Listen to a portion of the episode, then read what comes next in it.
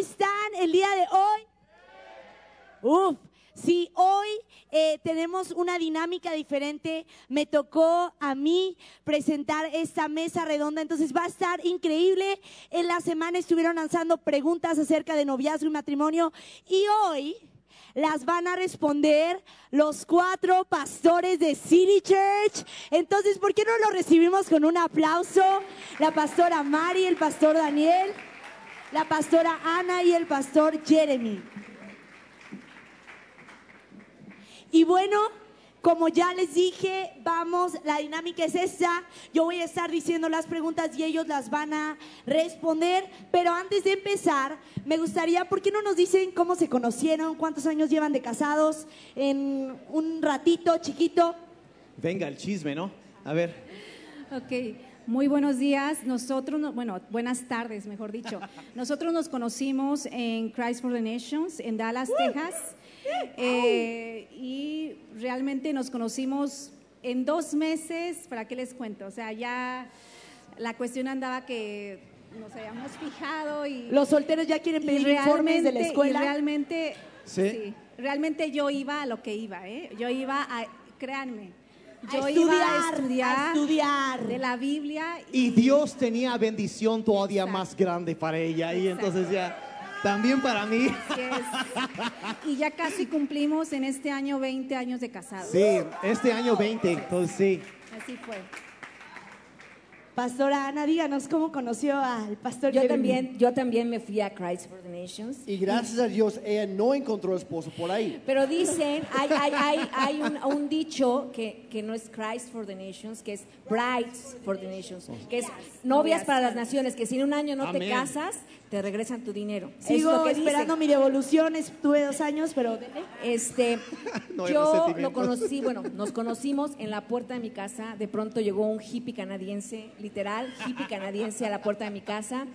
Y ahí nos conocimos. Tenemos eh, 15 años de casados y dos hijas. So- solo Wow. quiero aclarar, nunca fui hippie. um, Yo creo que queremos una foto se- del pastor se- Jeremy cuando llegó. ¿habrá Se- una se- foto? Para confirmar si era a- a hippie ver. o no. Digo. simplemente yo era algo pobre y tenía muy mal gusto con la ropa. Eso es lo que sucedió. Pues yo sí, también. me dijeron que llegó en chanclas. ¿Es cierto, Llegó pastor en Jeremy? baby pants. Baby pants, o sea, que- que- Explíquese, ¿cómo unas que baby cosas pants? O sea, Extrañas, ¿qué extrañas. cosas? Moda, moda canadiense, moda hippie. Moda hippie. Pero bueno, de verdad, ya al final les podemos pasar una foto si les come mucha la curiosidad. Pero vamos a empezar con la primera pregunta. Y estas preguntas, los solteros ahora sí aventaron todas las preguntas que pudieron. Y la primera dice, es para el pastor Jeremy, que por cierto es el pastor de jóvenes aquí en City Church. Y dice, un aplauso. ¿Son malas las relaciones de noviazgo en la adolescencia? Adolescentes, escuchen. Bueno, este, técnicamente dicen que la adolescencia en los hombres termina alrededor de los 26 años. Wow, explica mucho. Um, pero eh, el, el noviazgo en sí es preparación para el matrimonio, es para darse cuenta, es para conocerse mejor y darse cuenta si es buen candidato para el matrimonio o no. Entonces, como es preparación para el matrimonio, lo voy a decir así. Um, si no estás listo en lo económico, en lo emocional, en lo espiritual o en otro tipo de madurez, si no estás listo para, para el matrimonio, tampoco estás listo para el noviazgo. Es así de sencillo. Y voy a citar al pastor Daniel de su plática hace un par de semanas a que buscar a Dios, ah, no te afanes buscando a tu pareja. Conviértete en la persona que tu futura pareja anda buscando. ¡Eh, amén! Wow, que Eh, no es como, es, perdón, es como dejarle un coche encendido, y yo lo digo porque muchos adolescentes y chiquitas han venido conmigo, es como dejarle el coche encendido a un niño de tres años. Más claro que el agua. Entonces, aquí vamos a ver. Esta segunda pregunta también es para ustedes dos, Pastora Ana y Pastor Jeremy. Va de la mano y dice, ¿se puede tener un noviazgo a los 17 años? ¿Quién sabe qué edad tenía el que lo preguntó o la que lo preguntó? Ah, pues eh, nuevamente es preparación de. Si, ya estás listo para uno, estás listo para el otro. Entonces lo voy a decir así. a los 17 años, si ya te quieres casar a los 17, pues échale a todo dar en el noviazgo. Pero si no estás listo, ¿para qué andas jugando? Ouch. Algunos solteros están llorando atrás, no voy a decir quién. Ok, Pastora Mari, ¿qué pasa si me gusta alguien que no es cristiano? Pues está muy bien si te gusta nada más, pero bueno, si quieres ir más allá, o sea, no tiene nada de malo. La Pastora Mari. No tiene nada de malo que te guste, estás en libertad de que te guste, pero si tú lo quieres llevar más allá a, a de que sean novios y obviamente, este, eh, como decía el pastor, que si, si vamos con la mentalidad de matrimonio, o sea, noviazgo, entonces hay un pasaje muy, muy específico en la Biblia que está en 2 de Corintios 6, 14 y 15, y a lo mejor tú lo has escuchado o a lo mejor no es nuevo para ti, y esa es la nueva Biblia viva. Y dice, no se unan en matrimonio con los que no creen en el Señor. Porque ¿qué puede tener en común la justicia con la maldad? ¿Cómo puede la luz llevarse bien con la oscuridad? ¿Y qué armonía puede haber entre Cristo y el diablo? ¿Cómo puede un creyente estar de acuerdo con un incrédulo? Y la verdad es que aquí yo creo que hay algo que, que, que sucede en esta parte para los adolescentes y para los jóvenes que como que pensamos que esta palabra no es como que, como Varía. que varía, pero realmente no es no, Depende, es depende. un no de Dios, no os unáis. Entonces yo espero que la puedas entender porque muchas veces llegan jovencitas, jovencitos que dicen, bueno, es que yo lo voy a llevar a la iglesia, este chavo que me gusta, lo voy a llevar a la iglesia y lo voy a convertir Tranquilos, no se lo voy a convertir y entonces dicen, ah, vienen a la iglesia, los traen, pero realmente nada más vienen por ti, por agradarte a ti Wow. y, y muchas veces lo convierten eh, no a Dios, sino en su azote más adelante. Entonces Wow. hay que hacerle caso a Dios y dice no. Wow. Hay otro principio muy sencillo que la Biblia enseña, que básicamente enseña que la gente o es hijo de Dios o es hijo del diablo. Entonces, la pregunta que tienes que hacerte, ¿a quién quieres por suegro? Wow. Wow. Wow. Wow. Ya, o sea, ¿qué más? ¡Aplausos! Como que no les gustó mucho, se quedaron muy pensativos. Y hablando para que, como aman al pastor Daniel, vamos a continuar con el pastor Daniel. ¿Cómo sé que es la indicada o el indicado? Y aquí saquen el teléfono para anotar, pastor Daniel. ¿Cómo Ok, sé que es el ¿cómo- indicado? El saber? idóneo, ¿cómo sé? El- ok, ah, pues lo que ahorita Jeremy decía es la, la cuestión de, yo creo que lo más importante, hay, hay- hay muchos factores. Lo primero, lo primero, que Dios sea tu uno y tu cónyuge después sea tu dos. Entonces, si tú buscas a Dios con tu cónyuge si estás casado y si no, buscas a Dios mientras te preparas para tu cónyuge. Entonces, Dios siempre en primer lugar y que ellos estén corriendo en la misma dirección. Porque si ellos sirven, van en otra dirección, a lo mejor ahorita sientes cercanía, pero conforme avanza el tiempo se van a ir alejando emocionalmente, espiritualmente. Y, y la verdad es, es de lo más importante en la vida es que ellos sigan a Dios, como María ahorita decía. De ahí hay muchos factores que entran. Yo creo que lo más importante de todo es que sea tu mejor amigo, tu mejor amiga. A veces los chavos dicen, porque yo, mi idea del, del amor como debe ser, am, es la amistad en llamas. O sea que el amor, así, pero en, el contexto positivo, me explico, que sea tu mejor amigo, siempre hay de qué platicar. A veces eh, eh, piensan, no, es que este, eh, los hombres piensan, me caso con ella, nunca va a cambiar. Y, los, y las mujeres piensan, me caso con él y lo voy a poder cambiar. Y los dos se equivocan. Si las cosas cambian, la dinámica, muchas cosas cambian, pero si esa persona es tu mejor amigo o tu mejor amiga, siempre tendrá algo que los conecte y de qué hablar. Entonces, ah, la amistad, pero de ahí, entonces, ah, similitudes son como dinero en el banco, cosas que tienen en común, y diferencias son como retiros, y no quieres quedarte en bancarrota. Te das cuenta, híjole, ahorita sí coincidimos, Híjole. pero a futuro los sueños son completamente diferentes. Te das cuenta, no, pues no, nada más no es por ahí. Por ahí dicen que el mejor divorcio es el que sucede antes del matrimonio. Wow. Y hay demasiadas personas, ahorita van a tocar esto, pero hay demasiadas personas que andan tolerando y aceptando muchas cosas en el noviazgo. y piensan que mágicamente el matrimonio les va a cambiar. No es así. Entonces, puedes prevenir cosas, te das cuenta, sabes que no estamos yendo en la misma dirección, mejor ahí lo dejamos. Y eso, por cierto, sí es para conocerlos y saber. Y ay, es que, y nos dimos cuenta que si nos casamos, nos vamos a matar en seis meses, fácil. No se llevan, ok, pues termina el noviazgo. Por definición fue un, novia- un noviazgo exitoso porque lo conocieron y se dieron cuenta que no era por ahí y se ahorraron de más dolor adelante. Wow. Entonces, Qué cosa. O Mucho en podría, común. perdón, o podría ser también eh, que sientas mariposas en el estómago. No es cierto. Día, día tres atrás, yo sí siento mariposas. No, no es cierto. Yo creo que siempre tienes que saber esto. Te casas, si andas con alguien, te casas con un carácter. Porque la, la- la- la fisonomía, todo cambia. Yo les podría enseñar una foto cuando, cuando hace 15 años yo me casé y todo cambia. Queremos Pero te una casas- foto. Sí, te casas con un carácter. De verdad que te puedas llevar bien con la persona que tienes a tu lado. Wow. De verdad, y sí, insisto, queremos una foto, ahorita estamos viendo fotos, pero más adelante les voy a hablar poquito más de eso. Y de hecho, para la pastora Ana y para el pastor Jeremy preguntan, ¿cuánto tiempo debe pasar para dar el paso de ser novios? O sea, ¿cuántos mesecitos me espero para decirle, ¿quieres ser mi novia? ¿Quieres ser mi novio? Ah, depende. Ah, nu- nu- nuevamente, lo importante aquí es ser amigos primero. No, no se apresuren para ser novios.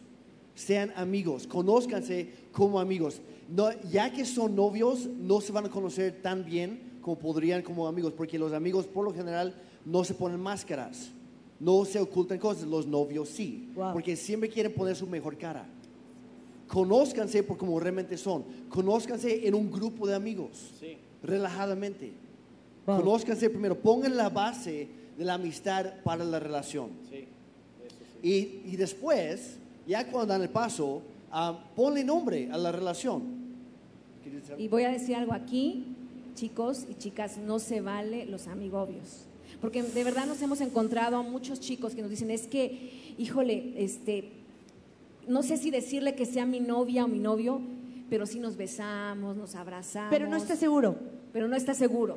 Entonces, cuando amas a alguien, le pones nombre. ¿Sale? Y yo voy a decir esto, y a lo mejor es algo muy fuerte, pero esto es para hombres, porque hoy es para todos, hombres y mujeres. No seas el baño para que alguien venga y haga lo que tenga que hacer cuando tenga necesidad. Valórate, ¡Auch! ámate. ¡Auch! ¿Sale? ¡Wow! De verdad, hay, hay fuego en esta plataforma, qué cosa. Y la siguiente pregunta, como nos encantan las respuestas de la pastora Ana, eh, es para ti. Y dice, ¿cómo es un noviazgo sano? Bueno, yo, voy a dar la primera parte. Eh, un noviazgo sano eh, es cuando, eh, cuando lo, sano en una, una relación es cuando haces lo correcto delante de Dios en todo momento, en todo lugar. E- es cuando honras a la otra persona, cuando se respetan mutuamente, cuando se busca dar en lugar de recibir. Eso es lo sano. Ahora voy a hablar para que quede bien claro qué es lo no sano. Si tú de pronto eres, eres la niña más alegre y entras a una relación y de pronto la alegría se va, de pronto cambias tu forma de vestir porque alguien te dice "Es que no me gusta cómo te vistes, de pronto el chavo que se la pasa en el fútbol dice de pronto es que ya mi novia no me deja ir. Y voy a, voy a ir un poquito más allá, porque estoy hablando de cosas a lo mejor sosas, en cierta forma. Pero que empieza alguien a celarte, es que me cela porque me ama. Es que me dio este empujón porque se enojó mucho, porque está tan enamorado de mí. Y, y puede ir escalando más. Esas son advertencias. Yo lo que te recomendaría es salte de ese noviazgo lo más pronto posible. Eh, Wow. eh, cuando entras en una relación, no, no, no te deshagas de tus amigos. Hazle caso. Porque ellos pueden ver cosas que tú no, porque te estás cegando, porque solamente quieres ver la mejor cara. Entonces, cuando te dicen, no, es que es manipuladora, o es esto, o es violento, etcétera, lo que sea, haz caso. Es que realmente, como dicen, hay advertencias reales ahí. Wow, de verdad, sí. ¿Quieres decir algo? ¿Quieres Quizá decir algo? mencionar de paso, o sea, porque hay muchas, muchas veces yo um, indicios ya, o sea, todavía estuvo tranquilo lo que dijo Ana ahorita, pero muchas veces ya hay violencia, ya no es un empujón, es un golpe. Y, y el amor no duele. ¿Ok? Wow. Por favor. Ah, ya que se nos quite esa, esa mentalidad de que si no duele, no es amor. Si duele, no es amor. ¿Sí? E- Y, entonces cuando tú ves y, y luego, y muchas veces yo he hablado con personas que tienen problemas así en el, novi- en el- en el matrimonio y empezó desde el noviazgo. Y pues en buena onda la tipa hubiera mandado al desgraciado por un tubo, pero no lo hizo, pues ya. Pero bueno, perdón si eso fue, de- fue muy fuerte. Bueno, eso lo borramos después, perdón. ¿Qué dicen los solteros? Pero- Fue muy fuerte. O sea, veo algunos llorando, pero todo está bien, ¿no? Ok, pero son cosas que son banderas rojas y que no son sanas, no son sanas. Entonces, valórate, valórate, Wow, valórate. wow. Y esta pregunta es para todos y dice, que una persona ame a Dios me garantiza al 100% que esa relación funcionará. O sea, si es cristiano, ya es el idóneo, Dios me lo mandó del cielo. No. ¿Es cierto, No, Pastora no, Mari? No. No, no, realmente yo creo que, y podría dar testimonios personales, pero realmente no. Ay, ay, ay, ay, No, no, no te garantiza que sea, Ay. que vas a ser feliz si es cristiano, o sea, en la viña del Señor, como decía Ana, hay de todo, menos uvas, y realmente creo que no, no te va a garantizar que sea cristiano. Respire, Pastor Daniel, no, no, no, no era para ti. ¿Algo que quieran agregar? que- creo que no hablabas de tu esposo, ¿verdad? No. Claro que no. Nada más para aclarar, porque él empezó a sudar así. No. Eh, no, no, nunca hay garantías en la vida de por sí. La, la gente cambia, sus gustos cambian, hay diferentes eta- etapas en la vida, todo cambia. Entonces, en el matrimonio siempre va a haber algún tipo de riesgo y te hablas de ese riesgo, pero puedes minimizar el riesgo escogiendo bien, abriendo bien, bien los ojos antes de que se casen. Am, eh, ha- hablábamos el otro día de los, am, de dónde estás pes- pescando. O sea, es- a- ¿qué es lo que, a dónde vas? ¿A ¿Quién le quieres atinar?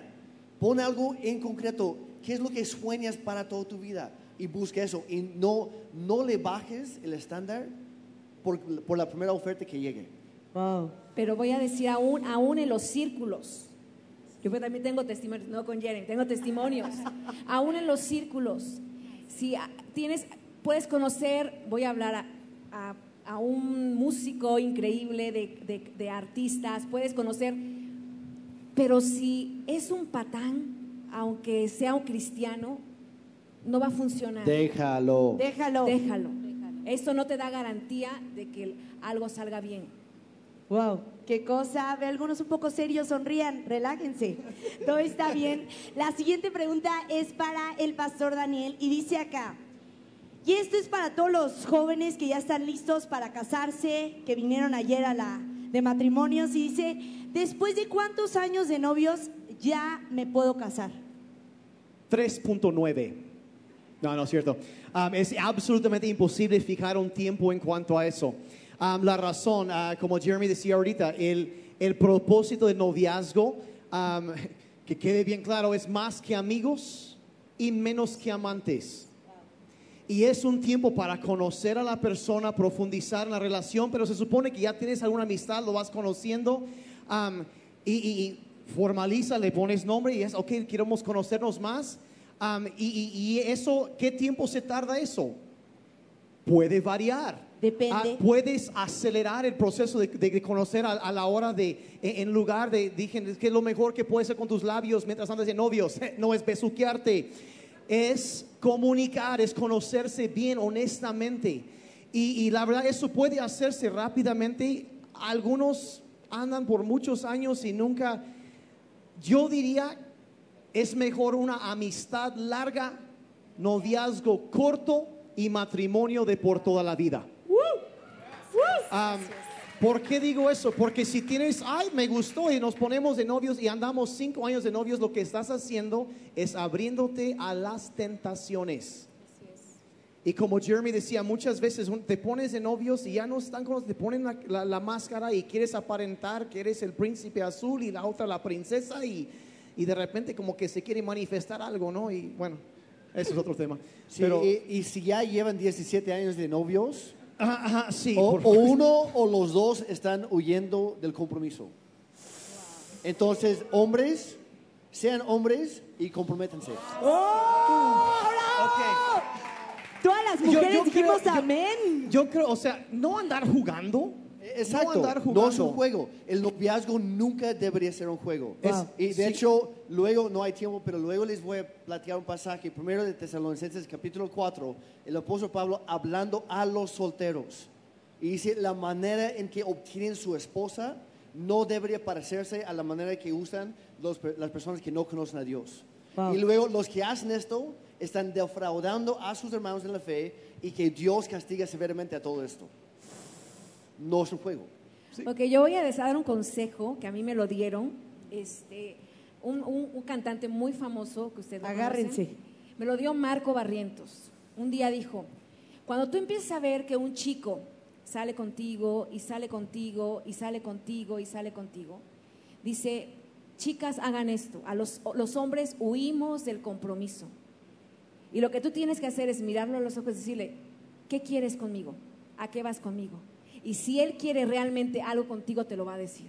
Entonces, con el pastor chicas, Jeremy. cuando empiecen a ver que un chico te invita a salir, te invita a salir, te invita a salir, y para no hacernos como, como ondas en la cabeza, porque a veces somos muy soñadoras, no nos pasa de que, ay, me va a pe-". Y el muchacho nada más quería una simple amistad. Entonces, dile, ¿a qué vas conmigo? ¿Ok? Consejo para todas. ¡Wow! Y aquí Sí, eh, una pregunta. Yo, yo creo que está bien al mismo tiempo, al mejor contrabalance. Si un chavo, chica, te invita a salir por una coca o algo así, no estés oyendo campanas, ¿me explico? O sea, quizá quiere hacer un amigo, y, o sea, así, aclara, aclara eso.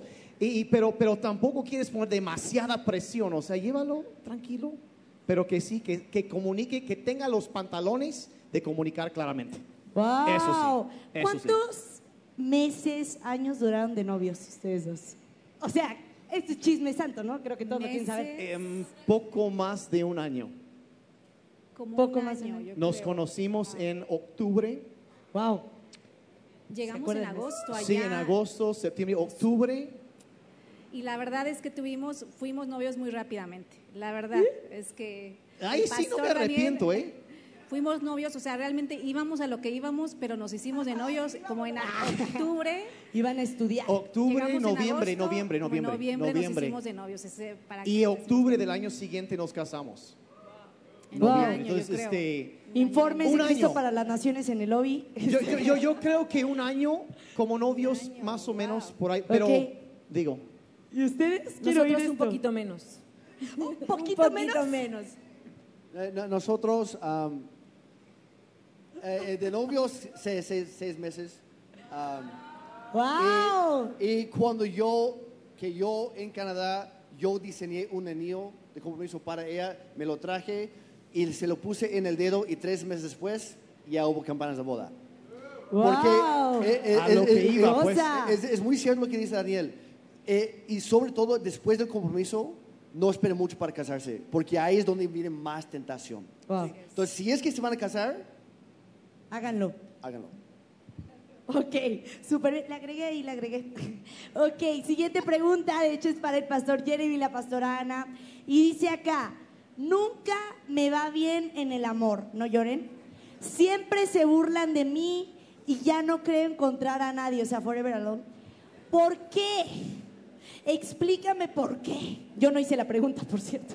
Creo, creo que porque siempre andas buscando y besando los mismos sapos. La realidad es esa. Encuentras lo que buscas. Dicen, es que siempre, siempre caigo, como ese tropiezo con la misma piedra o el mismo tipo de persona. Es que, porque lo decía en la primera reunión, a muchos nos gusta el Sergio el bailador. ¿Cuántos? Ya llegó, ya llegó. Y, y todo el mundo le encanta el alma de la fiesta. Y eso es lo que tú ves ahí.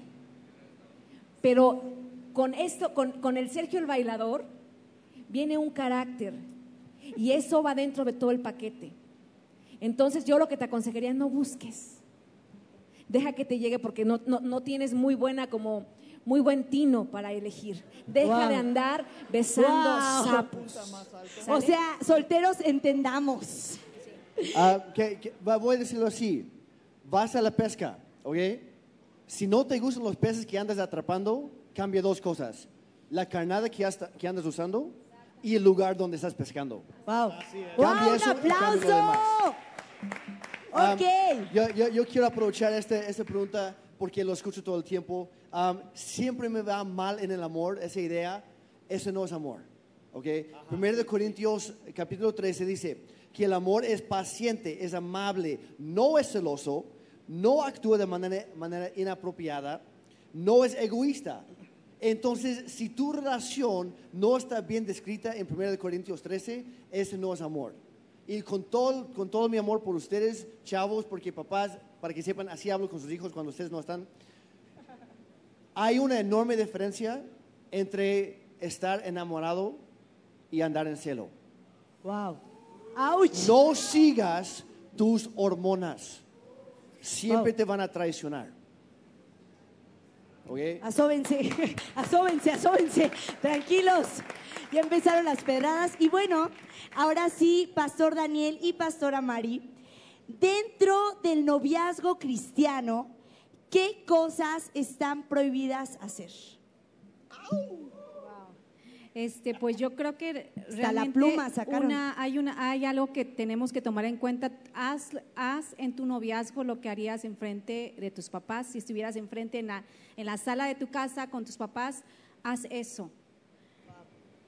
Y No tiene nada que agregar. Eso, bueno, entonces, algunos, bueno, eh, eh, siempre, mire, yo fui pastor de jóvenes, creo que 14 años, algo así. algo así. Y perdí la cuenta de cuántas veces, pero, ah, ¿qué, qué se puede? ¿Qué se vale?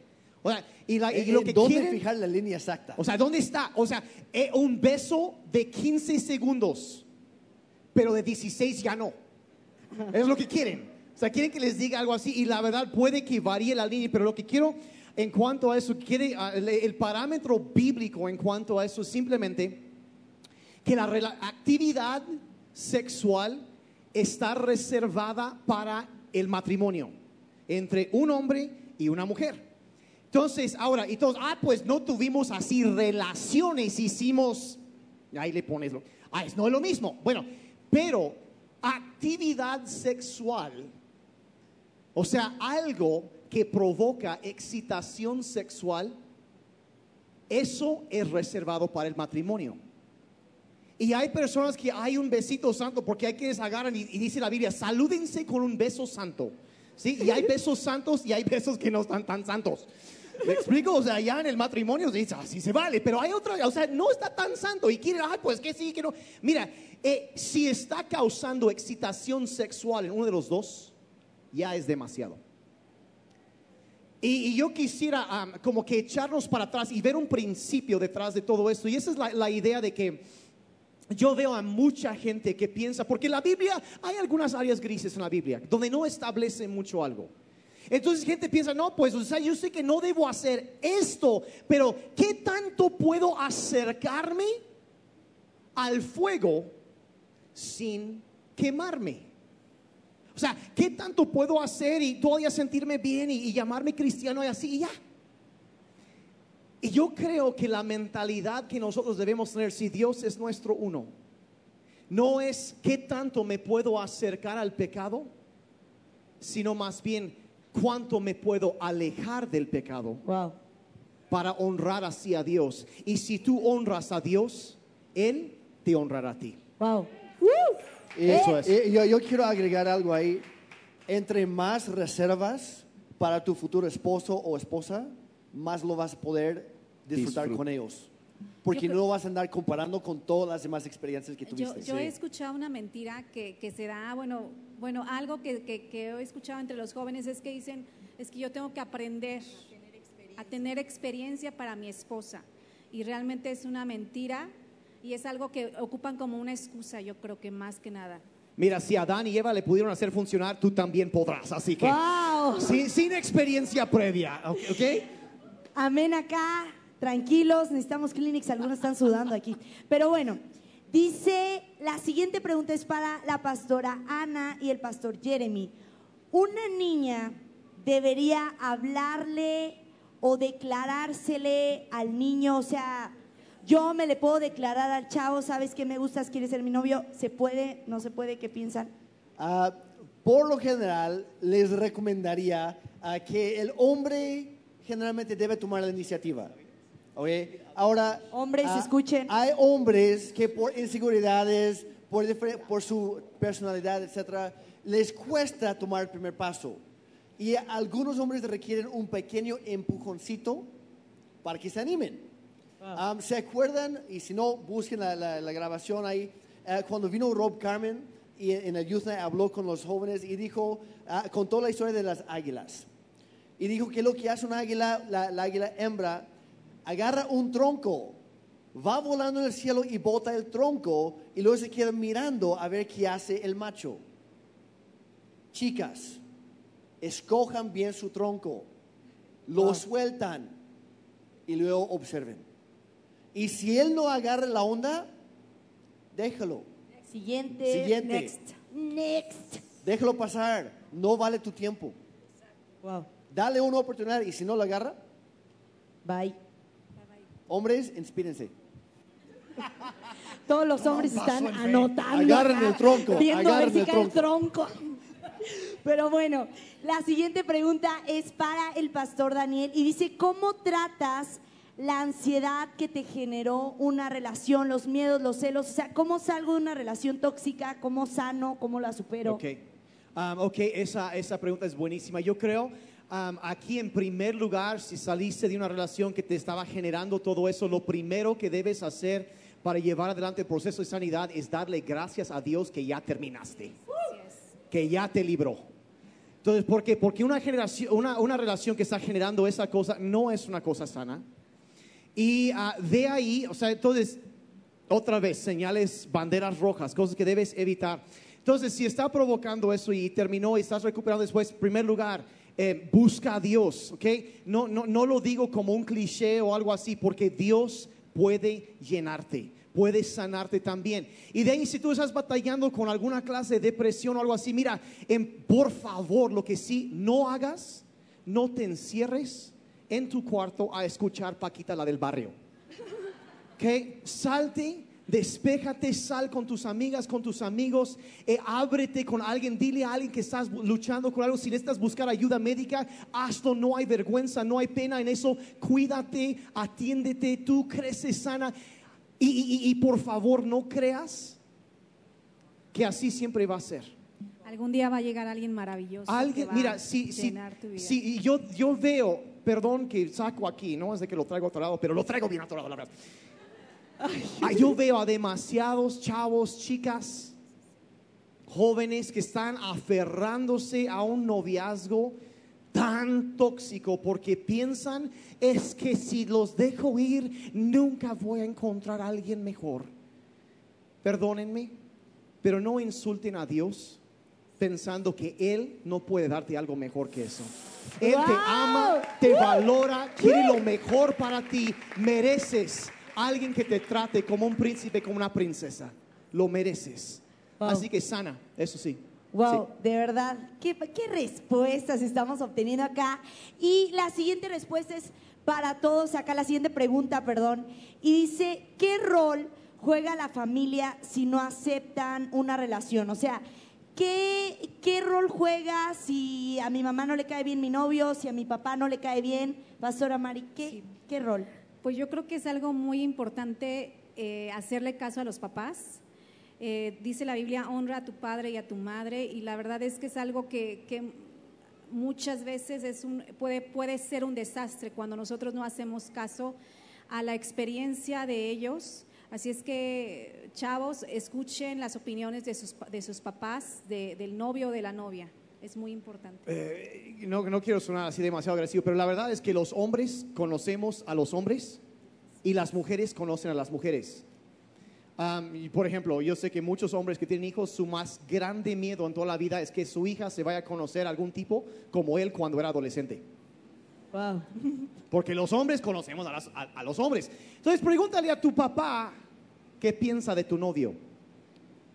Y chavos, pregúntale a tu mamá qué piensa de tu novia. Wow. Porque las mujeres tienen un radar también, detectan cuando alguien anda... Sexto sentido las mamás. sí, o sea, lo, lo- lo tienen. Y, y- y como Mari decía, honra a tu padre y a tu madre. Y la razón que le dice es para que te vaya bien. Muy, yo creo que la verdad no me. El otro día estamos platicando. no me acuerdo de una sola ocasión donde he visto una pareja que hay que agarramos los chavos con su actitud de, de mártir. No, pues, o sea, vamos a ser como Romeo y Julieta, así, acuérdate cómo acabaron. O sea, la verdad, perdón, y yo nunca he visto realmente se suicidaron. Eso fue lo que sucedió. Las familias se Wow. opusieron y se suicidaron. O sea, eso- fue una, una relación bastante tóxica. O sea, no te inspires con ellos, por favor. Am, básicamente, la- la- la- yo, yo creo que lo, lo importante aquí es, es tomar en cuenta lo que dicen los papás. Yo nunca he visto un, un matrimonio que, que a- aunque los papás no eran cristianos, los papás, todo el mundo se opone y los dos se agarran y no de ese burro no se desmontan, nos casamos. Y, y nunca he visto que les vaya así que días de la maravilla. Wow. Entonces, honralos. Y- sí, Y escucha eh, consejo. honralos en todo momento y a fin de cuentas, cuando te casas, te casas con la familia. Sí, Así es, te sí. casas Entonces, con toda la ¿quieres, familia. qui- ¿quieres tener más broncas entre las dos familias desde el principio? ¿O quieres evitar algunas penas por ahí?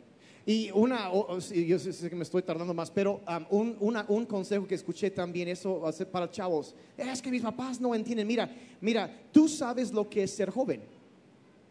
Tus papás saben lo que es ser joven y también lo que es ser grande. Wow. Eso tú no lo conoces. Ellos le dieron la vuelta a cuadras que tú no has pasado todavía. Aprovecha de la sabiduría de tus padres. Honralos y te va a ir bien. Wow, un sí, aplauso. te va a ir bien.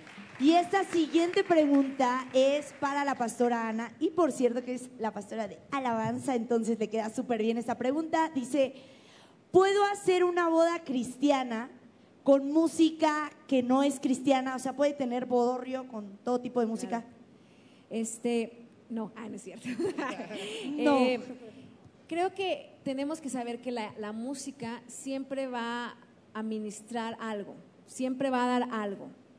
Y creo que hay, los que sabemos, hay tres, tres fuentes en cuanto a la música. Una es la secular, la mente, el, el, este, tan bonita y todas las que ustedes escuchan.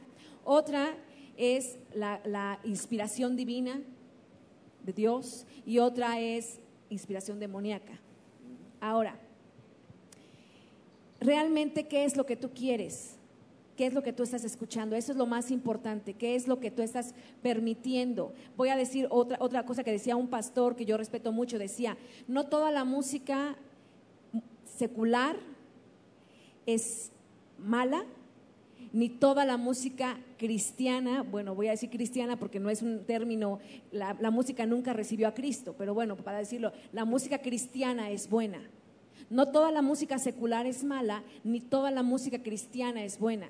Yo he, de pronto he escuchado una que otra que dices, ay Señor, de veras, o sea, neta, hay cosas tremendas que, que- que la gente saca porque, porque tiene la posibilidad de sacar. Pero lo importante es qué te trae después esta música. Y voy a ir mucho más allá. Acabamos de pasar el 14 de febrero y qué increíble. Cuando viene el Día de las Madres y, y la señora Denise de Calaf, que no la dejamos ni a sol ni a sombra, ¿va? en todos los colegios se escucha. Eh, pero hay música, y yo voy a ir en contra, a mí el reggaetón se me hace una, una música que, que incita a la sensualidad. Hay canciones que se cantan y a veces ni sabemos qué estamos cantando. Y ahí vemos a todos los chamaquitos haciendo el perreo, ¿va? En mi tiempo era la lambada. nerviosa. En mi tiempo, en, mi- en los que son de mi generación, era la lambada, ¿no? Y eh, bailes de, de- de este, de Brasil. Pero hoy en día vemos en, en- en los chicos haciendo el perreo y es bailes sensuales. ¿Qué quieres, ¿Qué quieres que haya en tu boda? Ahora, si me preguntas, ¿es malo poner música secular? No. No puedes estar este, en tu cantando canciones hebreas en- mientras estás comiendo, ¿me entienden? Entonces, no es malo, pero aprende a diferenciar qué quieres escuchar. Sí, hay- todos se me quedaron viendo. Así que hay de, hay de música a música. Ah, como, o sea, hay, eh, hay, hay canciones. Yo, yo no estoy por encima. Yo estoy, estoy cocinando algo para mi esposa. Pongo un poco de jazz romántico algo así. Escuchamos a Frank Sinatra y, y bailamos en la cocina. Sí, y, y hasta la fecha no nos hemos explotado en flamas. Y no se abrió el suelo y nos tragó. O sea, no. Pero, pero hay música, hay de, hay- hay- pero hay música que yo no voy a permitir en mi casa también. Yo mencionaba, yo mencionaba hace, en, en- en- la- eh, algunos a lo mejor han oído de una- un grupo que se llamaba Nirvana. ¿Sí? Eh, un cantante Kurt Cobain se suicidó. Y, y todos, ah, pues Nirvana. Eh, lo que no saben es que después de que él se suicidó, hubo toda una racha, una epidemia de suicidios en jóvenes en Estados Unidos, ah, de gente que escuchaba eso. ¿Por qué? Porque como Ana decía, la música ministra algo, transmite algo. Y cuando te abres a algo, te abres a la influencia espiritual que hay detrás de eso. Y era algo demoníaco en ese caso. Y hay otros que están más sanos. Entonces examínalo, aprende a diferenciar, a distinguir de dónde viene. Entonces, eh, hay algunos, como decía, el reggaetón, bueno, a mí, a mí yo no considero reggaetón hacer música, así que ni, ni siquiera lo considero. Es, una- es un insulto a lo que es la música, pero bueno, am, perdón, esto sí opinión, pero, pero, este, pero hay, hay, hay- ciertos géneros que tienden mucho más a esas cosas, el metal pesado y todo eso. Generalmente, tengan mucho cuidado con esas cosas. Entonces, Wow, Sí. de verdad, sí, si quieren sus playlists, se las pueden pedir al final.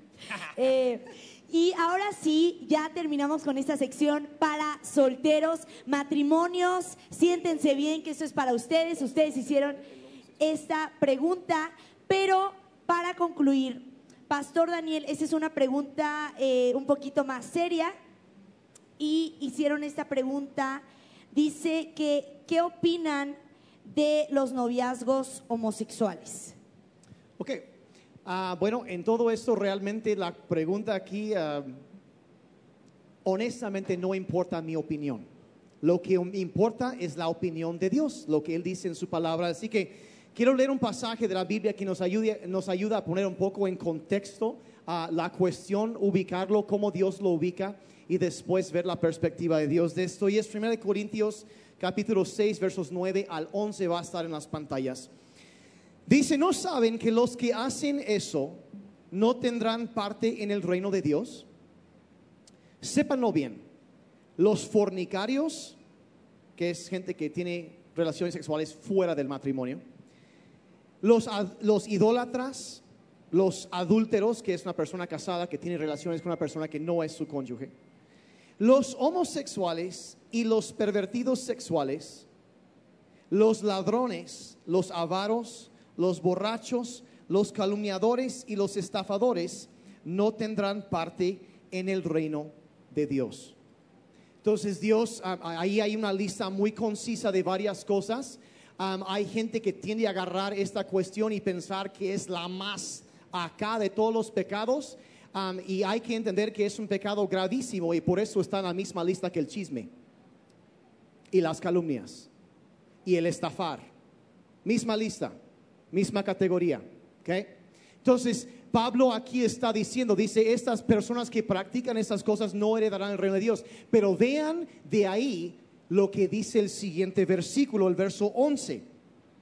Dice, varios de ustedes merecían antes estos calificativos. O sea, él está hablando a un grupo cristiano, está diciendo, ¿sabes qué? Entre ustedes hay personas que vivieron ese estilo de vida, hicieron esas cosas. Hay personas que tienen antecedentes así, dice, dice, lo merecían esos calificativos, pero dice, ya el Señor les lavó sus pecados, los santificó y los justificó en el nombre del Señor Jesucristo y por el Espíritu de nuestro Dios. Entonces está diciendo que hay gente que tiene un antecedente de esto, pero Dios en primer lugar puede, sí, eso es un pecado, pero Dios lo puede perdonar y puede ayudar a la persona a salir, a dejar eso atrás y que su vida sea transformada. Entonces hay esperanza. La segunda cosa que eh, quiero, quiero mencionar aquí, a los santificó, los justificó, todo eso hay que entender que hay una diferencia entre ser tentado y pecar. Sea, hay mucha gente que es tentada a caer en algún pecado, pero resisten y no responden a la tentación. Cristo fue tentado en todo, mas no pecó. Y hay que entender que de la misma forma que hay personas casadas que son tentadas a cometer adulterio, pero resisten eso y viven en santidad, también hay personas que luchan más con esta tentación que otras personas, pero mientras resisten eso por el poder de Dios en ellos, pueden ser libres y pueden vivir sin a practicar ese pecado. Entonces hay esperanza y, y por eso aquí, si una persona quiere, yo quiero conocer a Dios, vente para que conozcas el amor de Dios. El que te puede tocar, el que te ama, el que te abraza y el que puede transformar tu vida. Ven a conocer el amor de Cristo.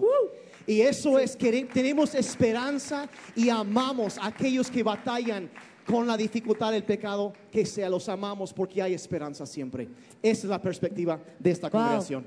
Qué cosa. Y bueno, ahora sí, ya terminamos con la sección de solteros. Y para todos los matrimonios, de verdad, siéntense bien, relájense, que esas preguntas son para ustedes y las hicieron ustedes.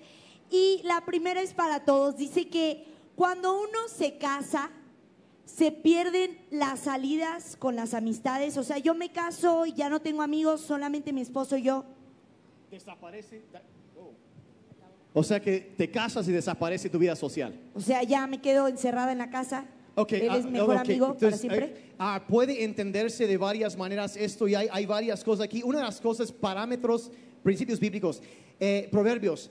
El que anda con sabios, sabio será, y el que se junta con necios será destruido.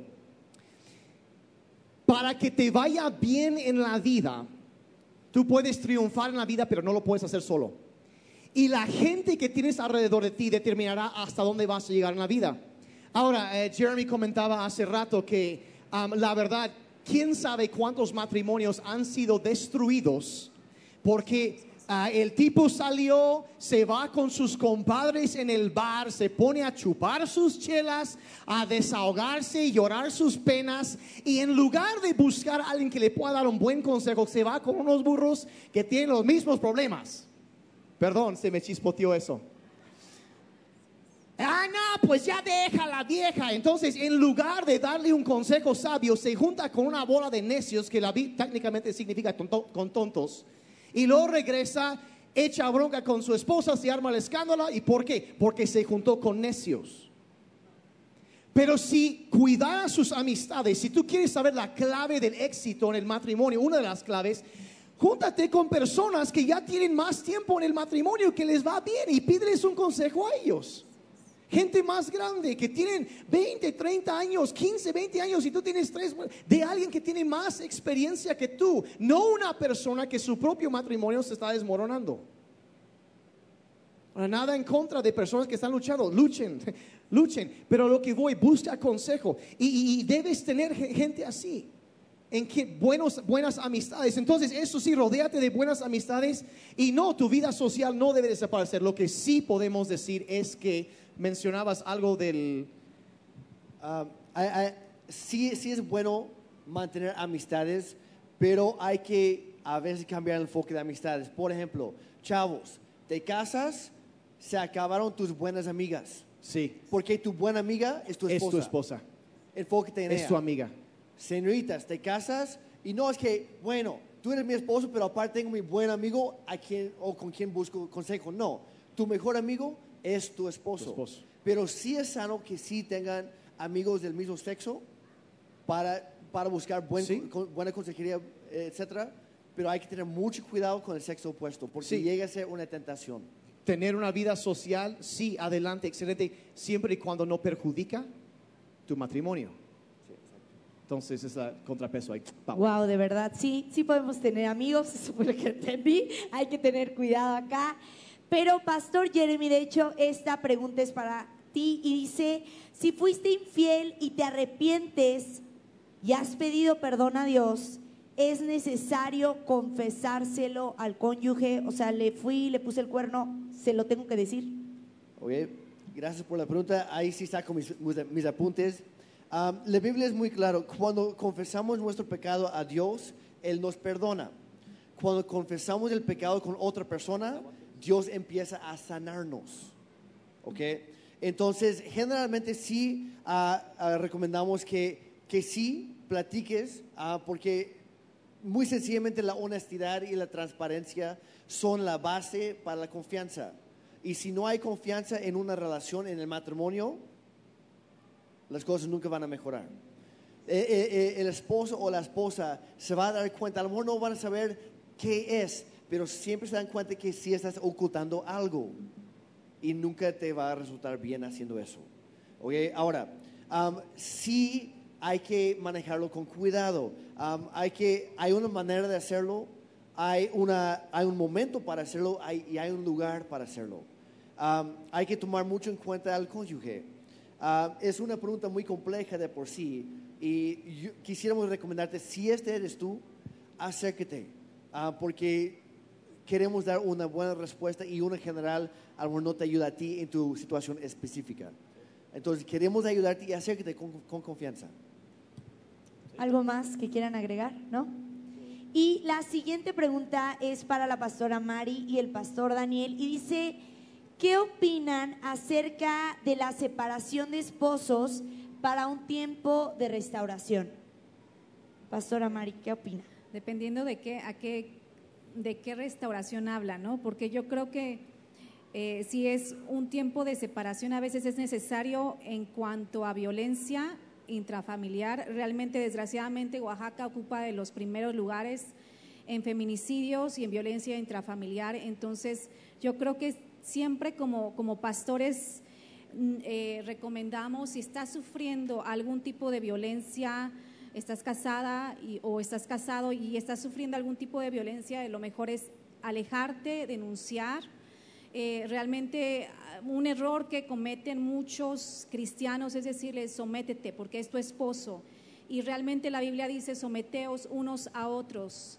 Y, y creo que eso es algo, si ustedes se quieren separar eh, para restaurar, dependiendo de qué, de qué se quiere restaurar.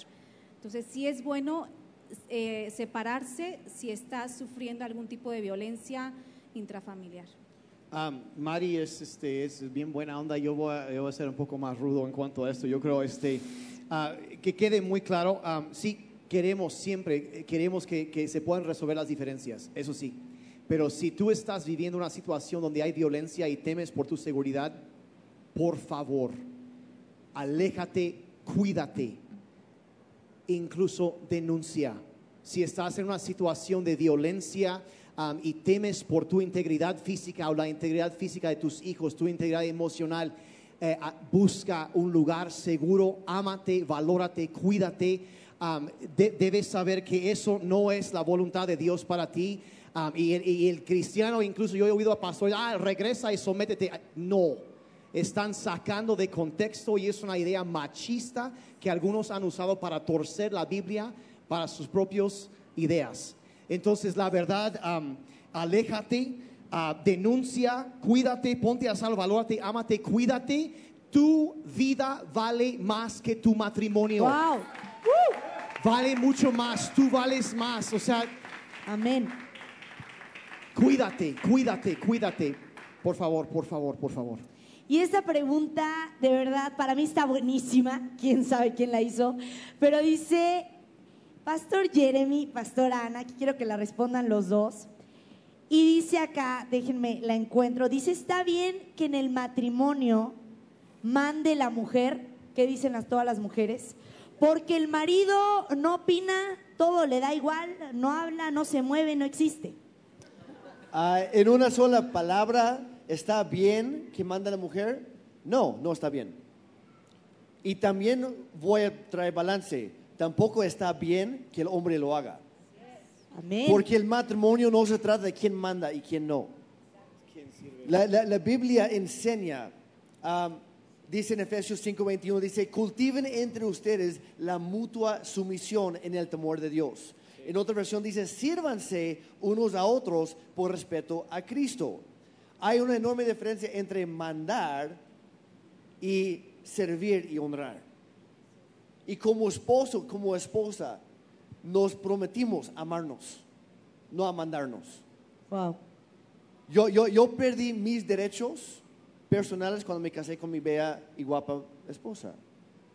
Ganando Y puntos. el ella pastor. perdió sus derechos al, al casarse conmigo. No, no significa que ahora yo tengo que hacer todo lo que desea y viceversa. No. Lo que significa es que yo entrego mi vida voluntariamente por su bien.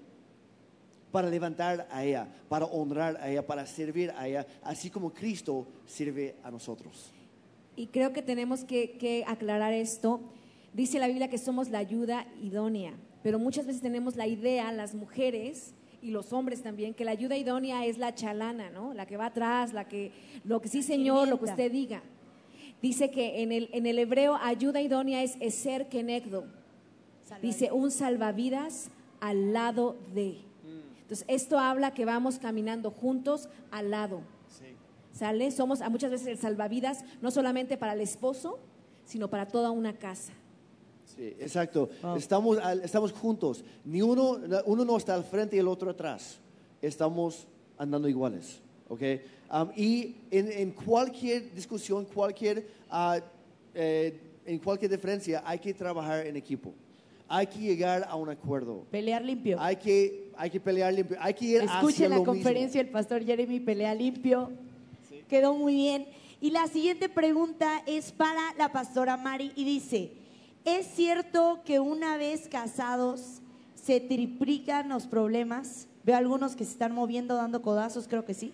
Pues yo creo que cuando ya vienes con, con problemas que no has tratado, porque cada persona somos individuales y cada quien trae su, su equipaje, ¿no? Y llegas al matrimonio, imagínate tú con tus cosas del, de- del pasado, de niñez, todo eso, y la otra persona igual, obviamente sí se magnifican, el matrimonio es como una lupa, se magnifican los problemas porque ya no nada más lo vas a ver cuando está contento, cuando todo va bien, sino lo vas a ver cuando, cuando las cosas no salen tan bien, como dice, en las buenas y en las malas. Entonces, sí se magnifican, pero yo quiero decirte algo, yo cuando eh, en mi despedida de soltera, yo soy hija de pastor, en mi despedida de soltera habían puras mujeres de la iglesia de mis papás y, y realmente este, todas, todas me decían, ay, pobre, pobre, pobre chiquita que ya se va, se va a casar Qué y todo, ánimo. todo era pésimo, ¿no? El, el matrimonio era lo peor que podías hacer y la verdad es que yo creo que cada quien opina de cómo le va en la feria. Yo te puedo decir eh, que realmente el matrimonio eh, se multiplican las alegrías y se dividen las tristezas. Eso es algo increíble. Yo los animo a que se casen. Si es algo que requiere esfuerzo, porque es que es como un jardín. Yo lo veo así, a mí me encantan las plantas y, y es como un jardín. Si tú las dejas de regar, obviamente se van a secar y se van a morir. Y así es el matrimonio, así Wow. es el amor. Si tú quieres tener un pasto seco y feo, pues haz, como decía Daniel, lo que todo mundo hace. Pero si tú quieres eh, tener un pedacito del cielo en tu matrimonio, pues entonces sí tienes que hacer lo que, en- lo que aprendemos aquí en la iglesia, no nada más ser oidores, sino hacedores. Wow, qué cosa. El que quiera azul celeste, que le cueste. Ya todos van a andar con su regaderita. Pero bueno, eso está buenísimo. Y la siguiente pregunta es para el pastor Jeremy. Y dice acá, ¿es peligroso que los esposos o esposas dejen de elogiar o tener detalles de amor o romanticismo? O sea, Totalmente sí, es muy peligroso. Escuchen la plática de ayer. Oye, esa es mi, mi- mi respuesta. Escuchen la plática de ayer. Es muy peligroso. Escuchando vas a dar- darte cuenta de lo importante que es seguir con eso, seguir siendo novios después de que se casen. Eh, el- hombres, las mujeres necesitan ser conquistadas todos los días. amén. Inviertan en la relación. Y de repente yo, yo te puedo decir, eh, invertir, como decía Jeremy, y la verdad es que a los esposos no les quita nada de que preparen de vez en cuando algo de cenar y le pongas velas ahí en, cuando llega tu esposa. Yo recuerdo, Daniel, eh, en la iglesia de mis papás eh, siempre teníamos, bueno, oración de mujeres y, y yo llegaba después de, la, de las seis de la tarde de orar y siempre había una mesa con velas y una cena riquísima, aun- fuera lo que fuera, pero es un detalle de conquistar a, a tu esposa. Ya ven, anoten, chavos, todos los esposos están viendo recetas en internet ahorita. Tranquilos, Mi- todo está bien. Mientras tanto, yo también hacía la cena y teníamos maruchan, pero bien calientito. ¡Bravo! Hay matrimonios diferentes, Yo, vaya. yo, yo quiero, eh, regresando a eso, hay un texto, um, no- si nos dan chance en unos minutitos más o ya mejor le cortamos ahí, porque estaba acordando de algo ¿Qué ahorita. dicen? ¿Qué dicen más? Primero de Pedro 5, primero de Pedro 5, 7 dice, hombres, traten a las mujeres con honradez, dice, con delicadeza y respeto, como un vaso frágil, no como un topper. Toppers, no. ¿Ok? Y porque ahí de ahí habla de, de la cuestión de ser coherederos, de que delante de Dios los hombres y las mujeres valemos lo mismo. Y, y- y la cuestión de, de tratarnos con, con respeto, con delicadeza, eh, nunca va a pasar de moda y nunca está de más ser amable. Y digo, todos cometemos errores, yo sé que, digo, a veces sí, hemos Sí, cometido, pero, Pastora María. pero ella sí. Este, pero pero yo, yo creo que lo, importante es, eh, eh, como terminamos ahí, sí, escuchen lo de ayer, pero si quieres tener lo que una vez tuviste, vuelve a hacer lo que una vez hiciste. Wow. Vuélvelo a conquistar, vuélvelo a conquistar. Acuérdense por qué se, enamoraron en primer lugar. Y nunca olviden eso y seguirán enamorados. Sí, se puede. ¡Eh! Entonces, Todos los solteros están aplaudiendo más que los casados. Anímense. voy, voy a decir algo también. Esto va a ser, todos los solteros, tápense los oídos por un momento, por favor. Tápenselos, es en Menores de edad, serio. tápense los oídos. Estadísticamente, el mejor sexo sucede después de 30 años de fidelidad matrimonial. 30 años. De hacerlo bien y después cosecha los beneficios. Wow, ok. No estoy casada, así que no tengo nada que comentar. Entonces, ok, la siguiente pregunta es para el pastor Daniel, de hecho. ¿Cómo se puede superar la infidelidad y volver a tener relaciones sexuales después? Ok, voy a... Aquí esto es obviamente una pregunta complicadísima, muy compleja. Y para poderla contestar bien, hay varias otras preguntas que tendríamos que hacer para conocer el contexto de la relación, lo que, lo que, lo que haya pasado. Entonces, ah, no es por esquivar, pero lo que quisiéramos hacer en cuanto a esto, sí es posible. Am, honestamente, de las primeras cosas, obviamente, uno, a nivel práctico, existen enfermedades venéreas. Un examen riguroso. Perdonen por ser tan directo, pero cuídate, ámate, valórate. ¿Sí? De ahí hay muchos otros factores que influyen aquí y honestamente para poder contestar correctamente y bien am, para el caso tendríamos que hablar con la persona que, mandó esta pregunta. Si tú estás en esa situación, am, quisiéramos platicar contigo a solas, am, mi esposa y yo, para poder ayudarte. Entonces, este, no es por esquivar la pregunta, pero no puedo dar una respuesta que quizá no sea la adecuada para la situación que está mencionando. Entonces, seguimos. Sí, Adelante. y esta pregunta va de la mano, por eso la hago eh, después. Y dice, si por el adulterio de mi ex nos divorciamos, ¿me podré casar nuevamente por la iglesia? ¿Qué opinan? Bíblicamente, sí, sí, sí. Hay, um, hay otra pregunta que nos mandaron que también dice, dice, estoy divorciada, ¿me puedo volver a casar? Y, y- dijimos, tendríamos que ver, hay varios casos donde la Biblia sí lo permite, pero hay algunos muy específicos donde no. Entonces, por ejemplo, en este caso, que bueno, nos divorciamos, me fue infiel, se fue, me dejó, se fue, ok, ¿puedo volver a casar? Sí, Sí, porque la Biblia dice en esos casos libre es de casarse con quien él o ella desea, siempre y cuando sea en el Señor. Pueden leer 1 Corintios 6 y 7. A mí, si alguien tiene más preguntas, podemos hablar ah, más a fondo en cuanto a eso. Pero para esta pregunta, ah, sí, y porque la Biblia sí lo menciona. Wow. Siguiente pregunta, Pastor Jeremy, ¿es recomendable decirle a tu pareja que vuelva contigo, aunque no estén casados, pero tengan hijos? O sea, nunca se casaron, pero tienen hijos en común. ¿Recomiendan ustedes que vuelvan a estar juntos? Ah, lo, ideal y el plan de Dios es que cada niño y cada niña crezcan con mamá y con papá.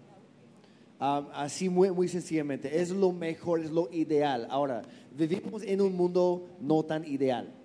¿Ok? Ah, hay, hay diferentes casos, me- se mencionó hace rato por violencia, por ejemplo, no, no hay que estar exponiendo a los hijos.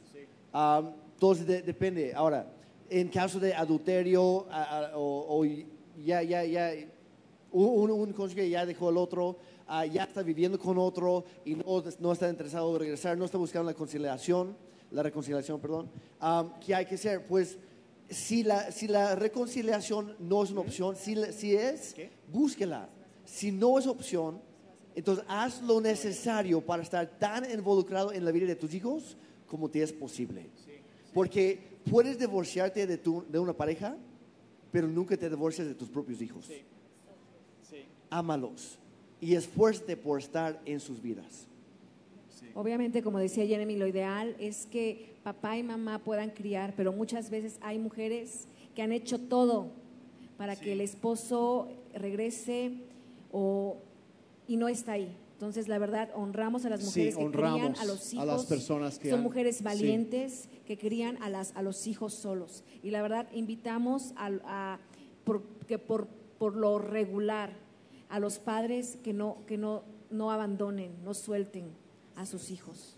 Sí, a veces se, se divorcian de la, de la esposa, pero eso no quiere decir que te divorcies también de los hijos. Cuida a tus hijos, ve por ellos, está atento, dales amor, porque realmente ellos qué tienen que ver en esta situación de problemas de grandes, ¿no? Entonces, lo recomendable es que tan siquiera, si ya no estás con tu esposa, pues que veas a tus hijos, que proveas para ellos. Busca a tus hijos, ámalos, búscalos, nunca, lo- nunca te vas a arrepentir. Búscalos, búscalos, ámalos. Entonces, Wow, estuvo bueno esto, ¿les gustó? De Sí. verdad que sí, por favor. Ya con eso terminamos. Fueron todas las preguntas. ¿Quiere agregar algo, Pastor Sí, ah, yo tengo otra pregunta, no fue planeada. Ah, pero si pueden contestar también, aprovechen pastores. ¿Quiere Ah, preguntarle aquí a los y, pastores? y lo no? pregunto porque me han preguntado a mí directamente. ¿Qué tan recomendable es que una pareja casada ah, muestren ah, afecto o amor delante de los hijos? uf, uf, uf, uf. Es más, ¡Ay, Dios! ¡Ay, Dios! lo que para tus hijos Casados es tenían que hacerlo. lo que tus hijos ven en casa será normal para ellos. Si ven al hombre golpeando a la mujer, la chica crece con la idea de que es normal. Así se trata la mujer. Así se trata a las mujeres. Pero si tú les enseñas otra cosa, como lo que yo vi de mis papás, que mi papá se levantaba temprano cada mañana y preparaba su café y salía mi mamá con el planchazo del cabello acá y la baba escurrida y mi papá le agarraba. Este año cumplen 59 años de matrimonio, el año entrante Wow. 60 años de matrimonio y hasta la fecha, cada mañana se levanta ella y mi papá la agarra y le da un besote. Eso para mí es normal. Y yo creo que Es bueno, normal, y yo creo que debería ser normal Sí, para yo, yo digo, Daniel venía de este entorno de, de, de- de demostrar amor. Yo venía de otro, de otra cosa, mis papás cristianos, pastores, pero sin embargo, pues el, el, el beso Cultura diferente. era algo, tradiciones, yo creo. La expresión, todo, todo esto ya no, no, no era lo mismo. Sin embargo, ellos sí se aman, también tienen cuántos años de casados, 50 años, bueno, muchísimos Muchos de casados, años, entonces, muchos años. pero yo te puedo decir que, que algo que, que los hijos ven es, es algo que va a marcar sus vidas. Por ejemplo, yo, mi hijo tiene 13 años, eh, mi hija casi va a cumplir 18 y, Pasa, y yo te puedo decir, eh, mi hijo cuando eh, quiere Daniel sorprenderme con algo, le dice, papá, hazle de cenar a mi mamá.